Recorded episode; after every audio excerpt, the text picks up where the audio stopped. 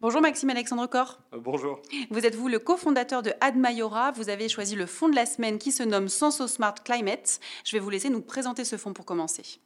Alors c'est un fonds action pur, mhm. investi sur des entreprises axées sur la réduction des différents risques liés au changement climatique. Une des particularités de ce fonds, c'est qu'en fait, il est exposé à euh, un très grand nombre de secteurs. On retrouve à l'intérieur la technologie de l'information, la finance, la santé, l'industrie, etc.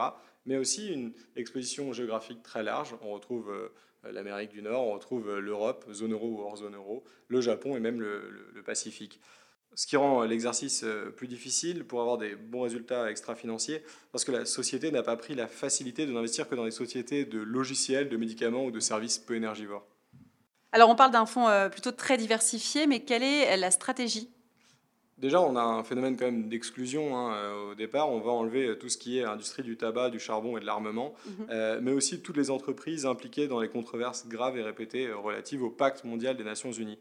Et puis après, on va voir deux grands axes de stratégie. On va avoir les produits et services en lien avec la transition et les entreprises championnes de la transition au niveau des opérations. Est-ce que vous pouvez nous donner un exemple pour chacun des axes? Dans le premier cas, on peut penser à Nesté, une société euh, finlandaise qui produit des carburants durables pour le transport aérien et qui réduit de 80% les émissions de CO2. Et dans le deuxième cas, on peut prendre un exemple, une chaîne de pharmacie qui a optimisé en fait ses centres logistiques, qui réduit grandement en fait le transport pour, pour cette entreprise. Ok. Alors on va maintenant parler euh, chiffres et on va s'intéresser aux performances attendues du fonds. Ce qui est très important, hein, c'est vraiment de prendre en compte qu'il y a euh, bah, deux objectifs en termes de performance. Il y a la performance extra-financière et euh, la performance financière. Euh, l'objectif est d'avoir la performance des actions internationales avec des émissions deux fois inférieures.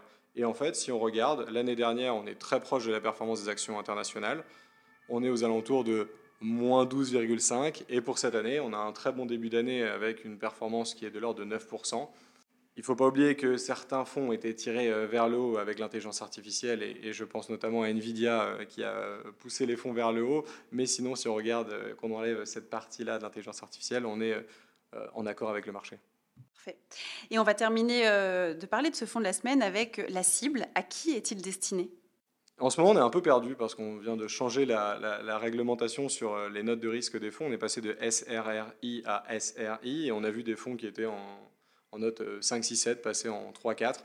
Euh, donc en fait, il faut vraiment juste se poser la question quel est le sous-jacent? Et si on parle d'action, donc il faut accepter euh, eh bien, en fait, la volatilité et surtout la durée de détention.